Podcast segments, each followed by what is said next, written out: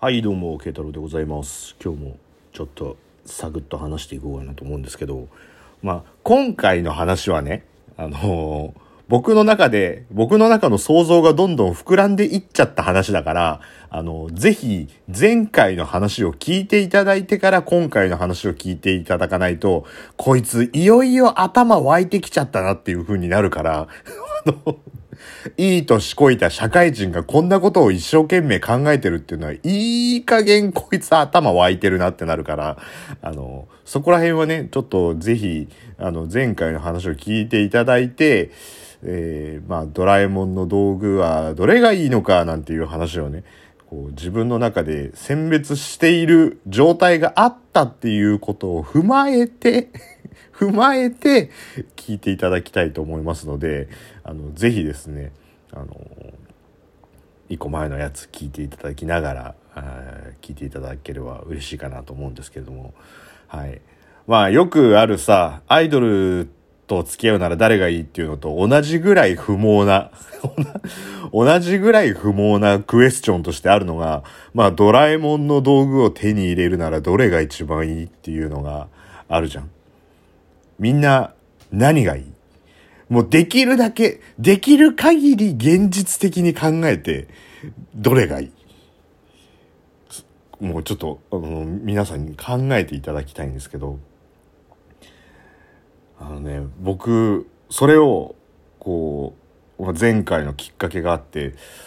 何がいいかなっていうのを考えて、で、でさ、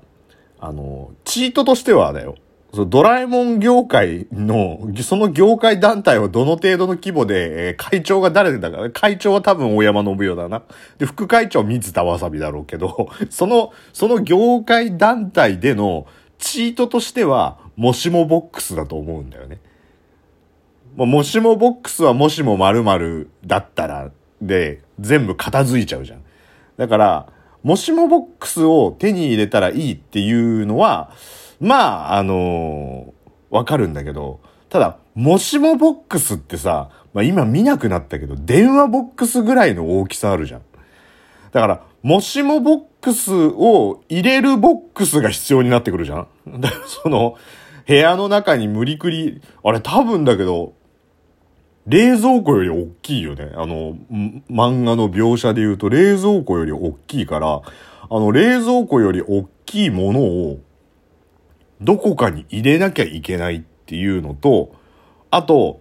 その、もしもボックスがあるところから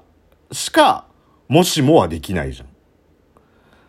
例えば、こう、仕事で失敗したとか、取引先との、こう、取引が終わっちゃったって言った時にさ、あの、もしも取引が続いてたら、みたいなのをこう言おうと思ったら、一回家帰んなきゃいけないじゃん。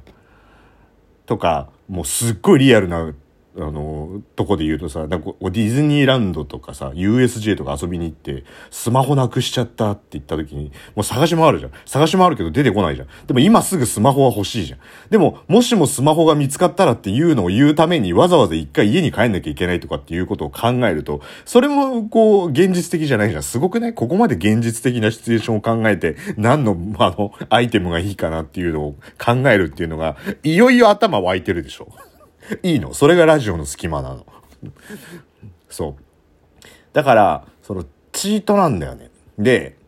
こう、あとはありがちなのは透明になるっていうので、透明マントとかあるけど、まあ透明マントも、まあ、透明になったところでっていう話なんだよね。透明になったところで見えないだけだからいるっていう。そう、だからそれで、あの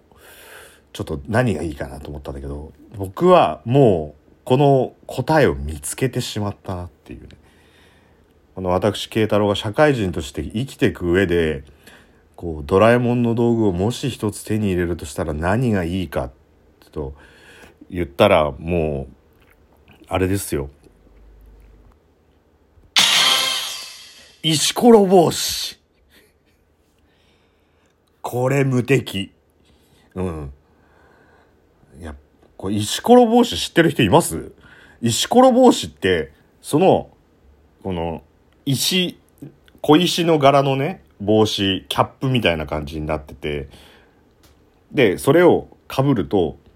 こう、周りがそこら辺にある石ころと同じような存在として自分を認識してくれるっていうものなわけですよ。で、これ私調べました。し調べました。調べたところ、ウィキペディアに載ってました。石ころ帽子。で、えー、これはどれぐらいすごいかっていうと、ちょっとあの概要読むね。これ、ウィキペディアよりなんだけど、石を模した表面を持つ半球体の帽子。これを被ると姿が消えるわけではないが、誰にも気にされなくなる。いわば帽子をかぶったものの存在が他者から認識されない状態となり、えー、まあ、例えば道端の石ころが落ちていたとして誰もその石に目を留めないようなものと説明している。帽子をかぶったものは他者の視界を遮った場合、他者は視界が遮られていることを認識しないため、帽子をかぶったもの姿は他者に見えているが、存在、えー、認識されない状態となる。それだけではなく、声や匂い、触れられているという感覚、帽子をかぶったものがそこにいたという形跡など、帽子をかぶったものの存在を間接的に示すものを全て認識されなくなる。さらに帽子をかぶった者が持っているものや他者から取り上げたものも認識されなくなる。ドラえもんが持っていた帽子のサイズは小さめなサイズなものしかなく、えー、の、のび太は無理やり頭にはめるようにして被ったというエピソードがあるんですけど、まあそれで、あの、のび太がこう外せなくなっちゃって、いろいろあったっていうのはあるんですけど、他者の目の前で帽子をかぶると、他者は帽子をかぶったものに突然姿が消えたと感じるのではなく、最初から誰もその場にいなかったという認識になり、直前まで帽子をかぶったものと会話していたことや、帽子をかぶったものが自分の近くにいたということも忘れてしまう。他者が帽子をかぶったものと接触した場合、ぶつかった程度では全く、えー、全く気づいた様子は見られなかったが、体を揺すられたドラえもんは自分の体が一人でに揺れたと認識し、で、くすぐられたのび太のママは笑い出しているが、えー、くすぐられたという認識は、えー、ないということになっている。帽子をかぶった者が目の前で挑発的な行動をとると、相手は誰に話しかけられたという認識にはならないものの、なぜだかわからないが不愉快に感じるという描写も存在する。また、ロボットであるドラえもんは帽子をかぶったのび太を認識できて、できていないため、生物以外の機械などにも有効。どうこれ？これもうさ、これを被れば、もうなんか無敵じゃない？日常考える人間の欲求の大体はこれで、あの、まず、あれでしょ、クリアできるでしょ？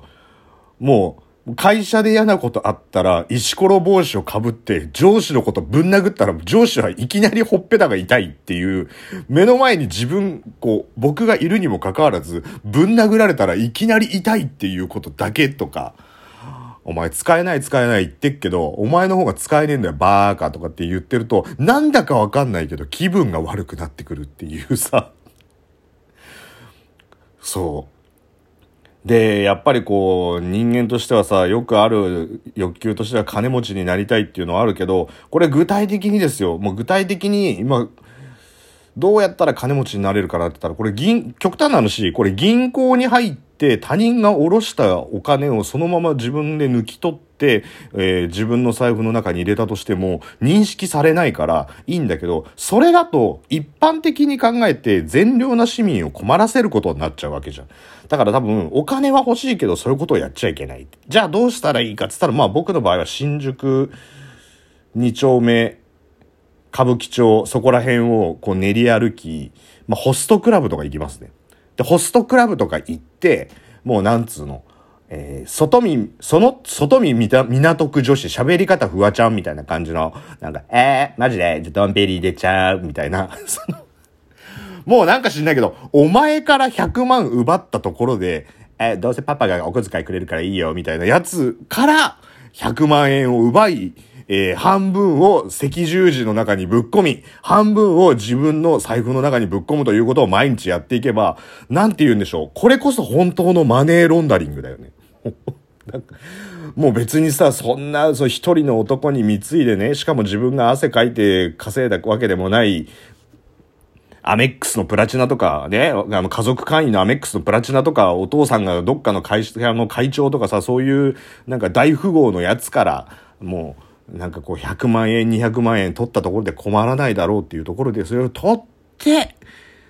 で、それをなんかどっかに半分寄付し、半分は自分のをやるって言っても、あれなんだよ。イェーイマジを今日盛り上がってんじゃんイェーイみたいな、ドンペリもう一本入れちゃうって言ってたこと、あ、どうもすいません。あ、すいません。あ、失礼しますって僕は石ころ帽子をかぶりながら言って、失礼しますって、あ、あの、お財布の方ちょっと失礼しますねって言って やってる、その、その光景、全く誰にも気づかれないね。全く誰にも気づかれない状態で、そのままお財布から100万円取って、100万円が突然なくなってるっていうことも認識されないから、あれ、今日400万持ってきたんだけど、300万しかなくなってる、みたいな感じになっちゃうから、それで、えー、僕は50万円をどこかに寄付し、そのなぜ寄付するかというと、一応人からもらったお金を勝手に使ってるっていう罪悪感からね。で、半分は自分のをやるっていう。そう、だから、あの、現実的に考えたら、石ころ帽子を手に入れたら、これ一番いいんじゃないかなと思って、もう世の中のこう、誰にも干渉されたくないけど、自分は世の中に干渉していきたいっていう時には、ベストなアイテムだなと思って、これをもう僕はもう、もう即答ですね。金輪際僕の中ではドラえもんの道具で何が欲しいって言われたら石ころ帽子っていうのはもうこれは鉄板だっていう、いつでも一人になれるっていうのを夜通し考えてたっていうね。えー、結局だから石ころ帽子を被らずとも僕は、石ころ帽子を被ってるぐらい、えー、ぼっちな感じの生活を送っていたというところで、ぼっち属性満載の慶太郎がお送りいたしました。